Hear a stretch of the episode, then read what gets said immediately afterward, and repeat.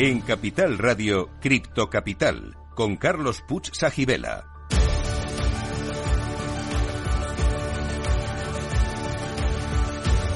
Saludos a todos los criptocapitaleros. Para vosotros es el primer programa de la radio española que te cuenta lo que nadie te está contando sobre la tecnología blockchain y el mundo cripto. Estamos aquí para informar, formar y entretener, y si es posible, todo a la vez.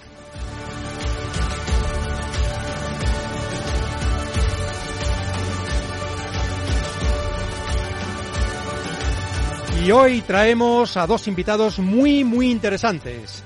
Jonathan Catena, más conocido como Brodax. ¿Cómo estás, Jonathan? Hola, buenas. Eh, muchas gracias primero por la invitación. Muy bien, aquí preparado para, para la charla. Genial. Y en segundo lugar, tendremos más adelante, en la segunda parte del programa, a José Luis Núñez de Telefónica.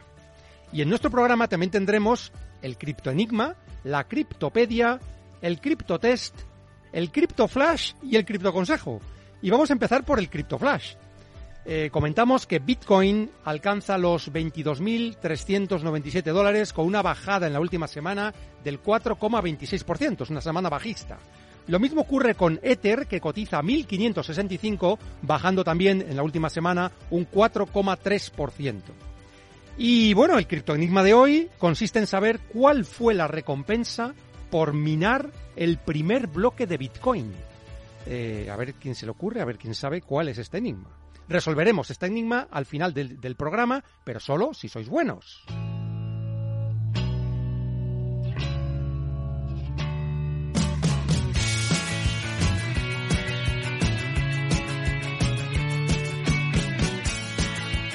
Cripto Capital, el primer programa de criptomonedas de la radio española.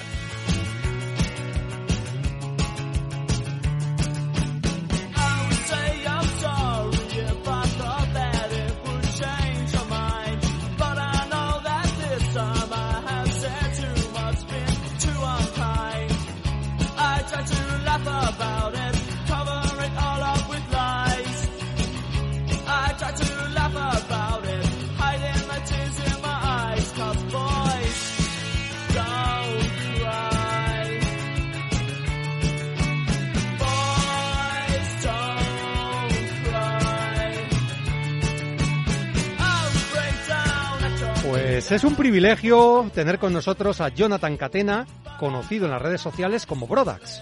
Jonathan es un creador de contenidos sobre criptomonedas y experto en blockchains tipo staking, como Cardano, que conoce muy bien. Bueno, Jonathan, eh, nosotros siempre hacemos una primera pregunta a los invitados, y es que, ¿eres criptofan o eres criptoescéptico y por qué? Bueno, yo en mi caso en concreto creo que soy criptofan y más concretamente porque, bueno, al final fue mi primer contacto eh, con el mundo de las inversiones y la tecnología blockchain en general y fue un mundo que me gustó mucho desde el principio y que me abrió mucho la mente en cuanto a gestión económica, ¿no? Así que por todos esos motivos y probablemente alguno más, soy bastante criptofan, sí.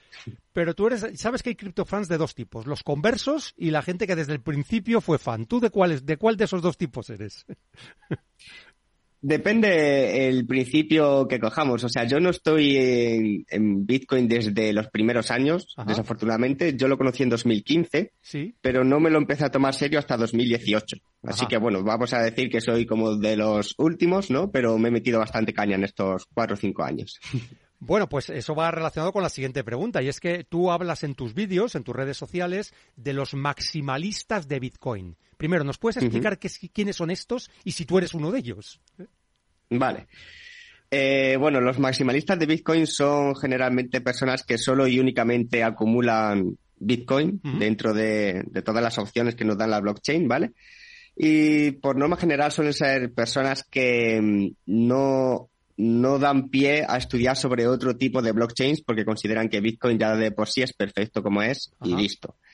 Yo no me considero maximalista de Bitcoin, sí me considero que tengo mucha filosofía cercana a, todo lo que empezó el movimiento de Bitcoin, pero maximalista en sí como tal, pues no. bueno, yo creo que lo has explicado perfectamente. Y bueno, vamos a aprovechar que te tenemos aquí porque tenemos una sección del programa que se llama La Criptopedia. Y en esa sección explicamos algunos de los conceptos más importantes para entender y aprovechar el mundo blockchain y la web 3.0. Y en este caso vamos a dejar que tú, nuestro invitado, nos expliques en qué consiste el staking. ¿Te atreves a explicar a la audiencia qué es esto del staking? Vale. Pues mirad, el staking es una, una, modalidad dentro de las opciones que nos da la blockchain, ¿vale? En el que básicamente pones tus criptomonedas a trabajar para generar un, un rendimiento anual, ¿ok? Ese rendimiento sale eh, dado que el trabajo que, que haces es, por un lado, asegurar la red, en este caso pues sería la de Cardano, y por otro lado generar nuevas monedas. Es algo similar a lo que hacen los mineros en Bitcoin, pero sin tener que estar minando, sin tener que gastar tantos recursos y tanta potencia mm, eléctrica para, para asegurar la red. Digamos que, yo creo que lo has explicado muy bien, pero digamos que el staking sería el equivalente en el mundo tradicional financiero a un depósito. ¿eh? Tú depositas unos activos, pueden ser, en el caso del mundo tradicional, en bonos, euros, y en este caso son criptoactivos. Lo que ocurre es que, como bien has dicho, se puede hacer esto en Cardano o en la, en la blockchain de Ethereum, pero no se puede hacer staking en Bitcoin. ¿Nos aclaras un poco por qué no se puede hacer staking en Bitcoin? Sí, claro. Eh, bueno, Bitcoin, eh, lo que es su tecnología interna, se basa en las pruebas de trabajo. Las pruebas de trabajo significan que tienes que tener una máquina específica o un dispositivo específico para generar eh, o para resolver ciertas ecuaciones matemáticas y el resultado de esas ecuaciones em, asegura, en este caso, la red de Bitcoin, la hace robusta en el largo plazo y el minero genera una comisión por ese tipo de trabajo, ¿no? Sí. Perfecto. Y, y claro, ahí no hay, ahí no hay lugar, ¿no? A, a, depositar, no puedes depositar no, claro. bitcoins nativos. No, no, son, o sea, al final el trabajo es el mismo, entre comillas, pero hecho de forma distinta. En el staking no tienes que estar, eso es más bien como una especie de nodo, una especie de servidor que está en la nube, eh, haciendo el trabajo de lo que hace un minero, y el minero de Bitcoin en tal, como tal, pues eso, tienes que tener la máquina, eh, gastando bastantes recursos y, y generando pues bastante ruido en general, para conseguir minar o sacar ese cachito de Bitcoin. Es lo mismo, solo que uno es, vamos a decir, un poco más eh, eco-friendly. Es más eco mucho más eco-friendly, algunos dicen que hasta 100 veces más y también más, más escalable, digamos, ¿no? esa es la, esa es la, es una de las diferencias principales, ¿no? Esto, Jonathan, en uno de tus últimos vídeos hablas del misterio de Satoshi Nakamoto, el creador de Bitcoin, y apuntas a un tal Jet McCaleb. Bueno, realmente hay varios candidatos, pero este es uno de los principales, ¿no? Eh, este señor es creador de Idonkey, que es la primera red P2P descentralizada ocho años antes de Bitcoin, Ripple, Matt Gox, Stellar, entre otros, ¿no? ¿Realmente podemos saber quién es el mítico fundador de Bitcoin? Yo creo que al 100% no. O sea, esto es parte de la gracia o del encanto que tiene Bitcoin y es que siempre habrá cosas que serán secretas para, para siempre, ¿no? Pero bueno, podemos empezar a tirar del hilo y no llegar a lo mejor a una conclusión 100% acertada de quién es, pero sí por lo menos las personas que estuvieron cerca del desarrollo. De hecho, en Internet se pueden encontrar varios correos electrónicos del propio Satoshi, allá por el año 2008-2009, en el que habla con, bueno, con personas directamente que algunas de ellas pues ya han fallecido y tal, pero bueno, en general bastante conocidas dentro del sector, ¿no? Y dentro de esa investigación que hice yo, junto con otro creador de contenido llamado Edu, ¿Sí?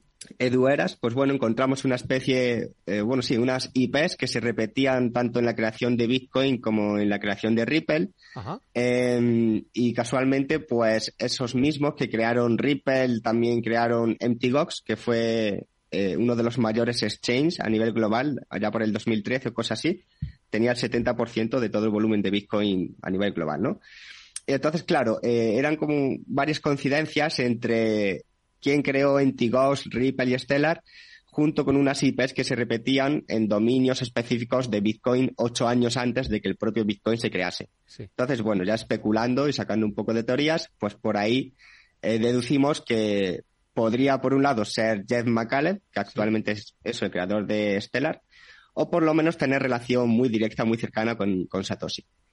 Realmente esto me hace mucha ilusión porque el año pasado eh, yo teníamos otro programa aquí en, Capital Radio que se llamaba Historias del Trading y hay un episodio dedicado precisamente a analizar algunos de los candidatos más eh, bueno pues más plausibles no para ser Satoshi Nakamoto. Y efectivamente uno de ellos era Jed McCaleb había otros no eh, tú qué probabilidad le das a que realmente en este entorno de lo que habéis investigado Edu y tú esté realmente el creador de Bitcoin le das una probabilidad mayor del 50%, porque esto seguro no lo sabemos. ¿Tú crees que sí? ¿Que, es, podrías, podría decirse que sí? Yo, en mi caso en concreto, sí, yo le daría en torno a un 70-80% de probabilidad. Hay algunos cabos todavía que no se pueden atar o que no hemos encontrado la forma de atarlos, pero yo en concreto le daría eso, 70-80% de probabilidad de que es él. Oye, esto, Jonathan, bueno, tú como creador de contenidos, que eres muy conocido como Brodax, os animo a todos a visitar su canal de YouTube y sus canales en redes sociales, pues en uno de ellos afirmas que el sueño de Satoshi Nakamoto ha muerto. ¿Nos puedes explicar este concepto de por qué crees que ha muerto el sueño de Satoshi Nakamoto? Sí, bueno, como bien he dicho antes, yo descubrí las criptos en el 2015, aunque no me lo tomara de forma seria a modo de inversión hasta el 18, ya en el 2015 estaba por ahí rondando. Y con respecto al sueño de Bitcoin de Satoshi Nakamoto, me refiero a, esa especie de sueño criptoanarquista, vamos a decirlo así, de tener una red que sea descentralizada a nivel global y que sea como el, el dinero y el poder de la gente, ¿no? Digo que se ha muerto un poquito ese sueño porque los primeros años, o al menos así lo vi yo en mis primeros años, supongo que en 2013 sería incluso más intenso, em, había mucho fanático cripto em, que no miraba tanto por generar mm, el dinero, sino, o sea, no miraban en hacerse 10 o 5X al año, sino se centraban más en lo que es eh, la creación y el desarrollo de ese sistema financiero global eh, para la gente, ¿no? De ahí, pues bueno, ellos fueron, por así decirlo, los que convirtieron a Bitcoin en lo que es a día de hoy.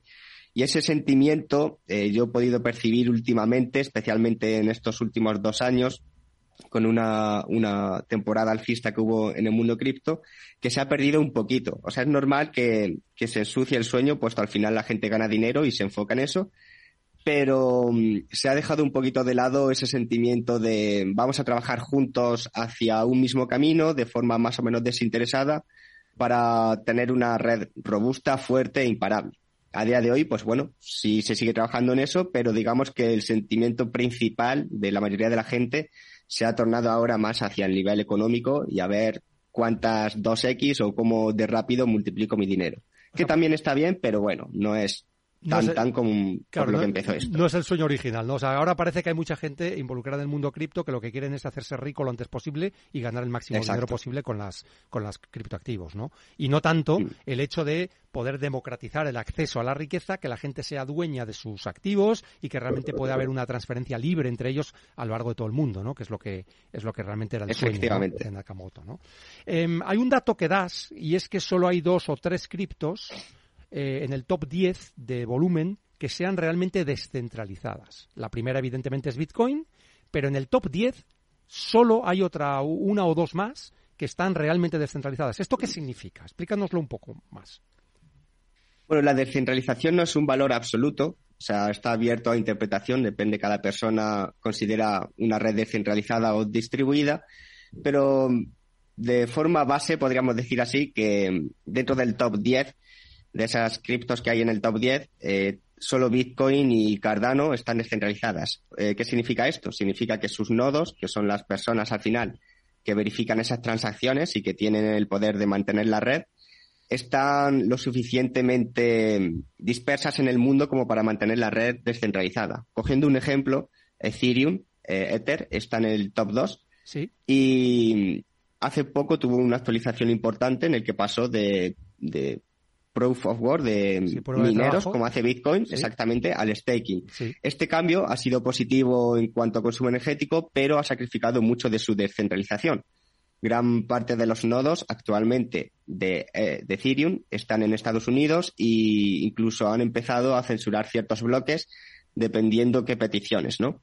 Entonces, em, son monedas, eso, que dentro del top 10 la gran mayoría están centralizadas o por una empresa o por un país en concreto y son muy pocas las que están completamente descentralizadas a día de hoy. por lo menos dentro del top 10. Quizá mantenemos por lo menos la idea de que Bitcoin, que es la primera y sigue siendo la primera, sí que es, sí que es descentralizada, ¿no? Ahí tenemos por Sí, bueno, claro, al final son, exacto, son tantos años de, de, vida que lleva ya Bitcoin, que bueno, es una década y media, tampoco es tanto, pero en comparación con el resto de criptos, y en ese tiempo pues ha dado mucho, pues eso, tiempo a que la red se descentralice y, crezca exactamente.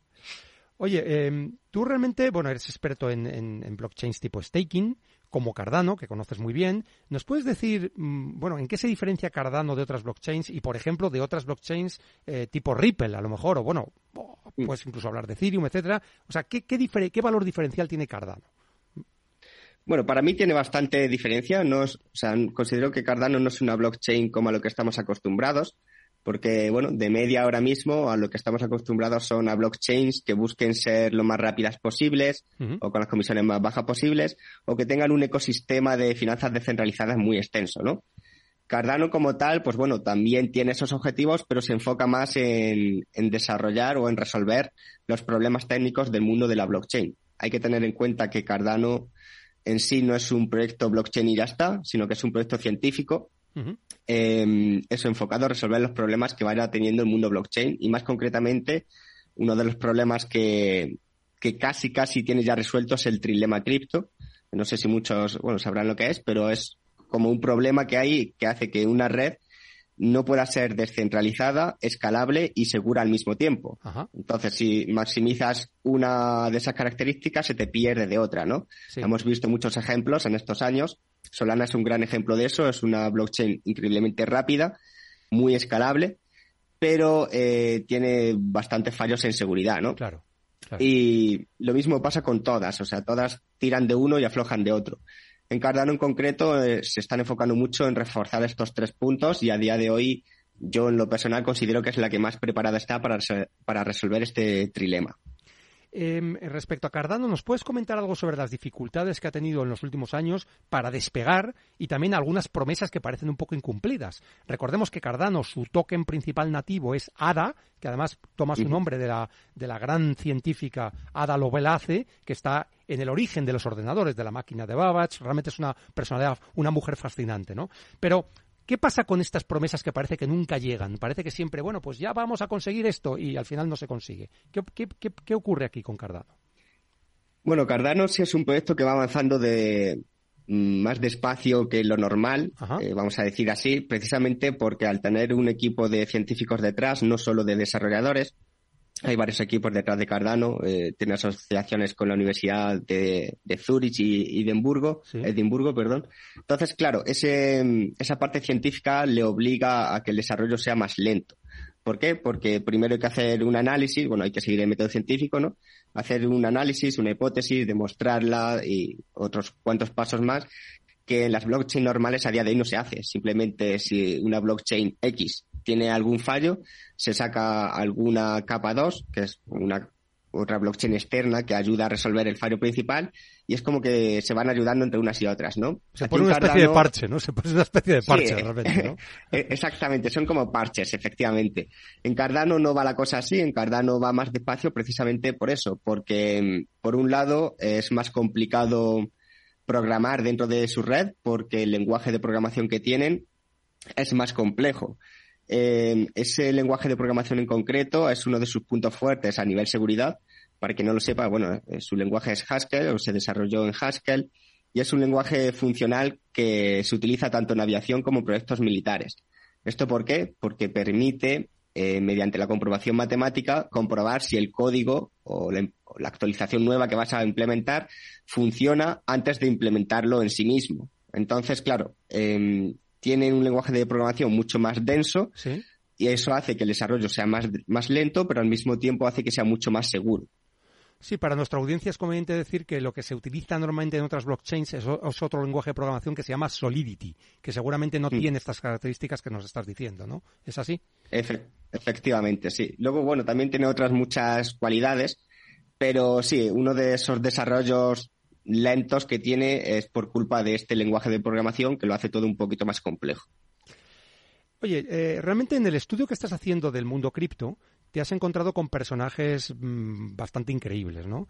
Eh, ¿Cuál es el, personaje que te parece más, no sé, más curioso, más increíble? Quizá Joyce Kim, que es la supuesta espía coreana que aparece en la serie Big Bang Theory, o no sé, a lo mejor algún otro, pero quizás nos puedes hablar sobre algo sobre esta mujer, ¿no?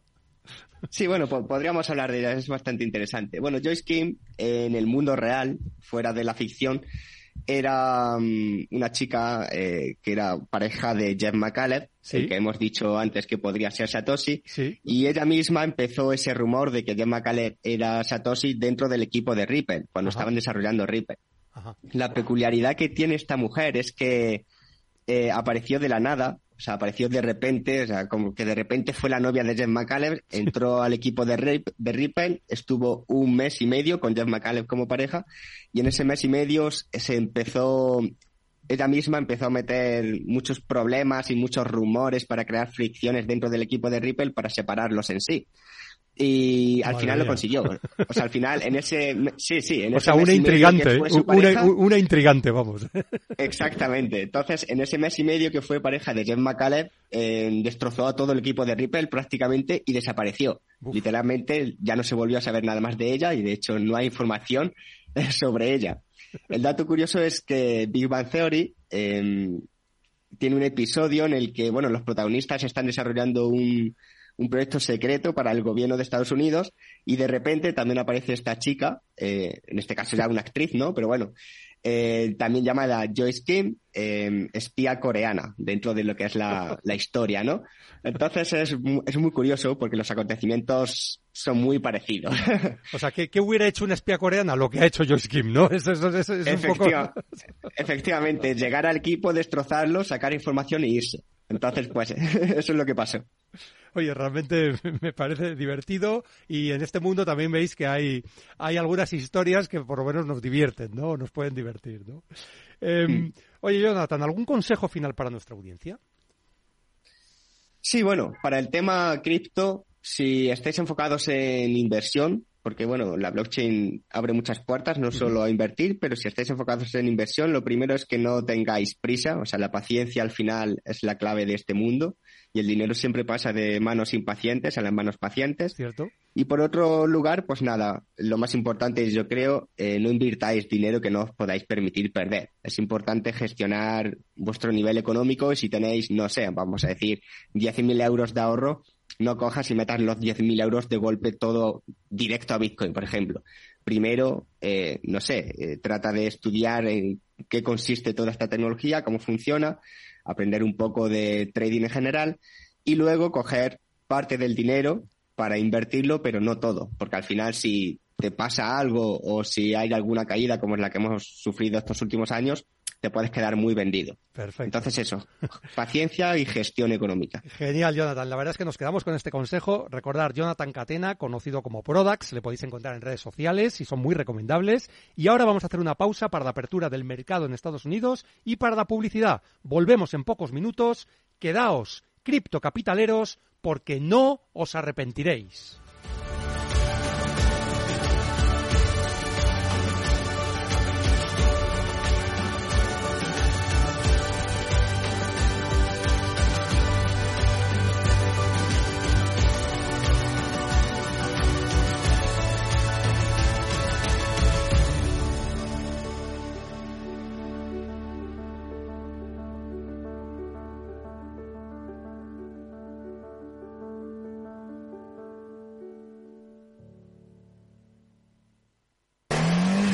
Salón de vehículo de ocasión de Galicia. Motor Ocasión Vigo. La manera más fácil de comprar un coche seminuevo con todas las garantías y la mejor financiación. Eléctricos, híbridos, diésel, gasolina. Elige entre cerca de mil automóviles matriculados el que mejor se adapta a tus necesidades. Del 16 al 19 de marzo tu coche de ocasión te espera en el IFEBI. Motor Ocasión Vigo, tu mejor opción de compra.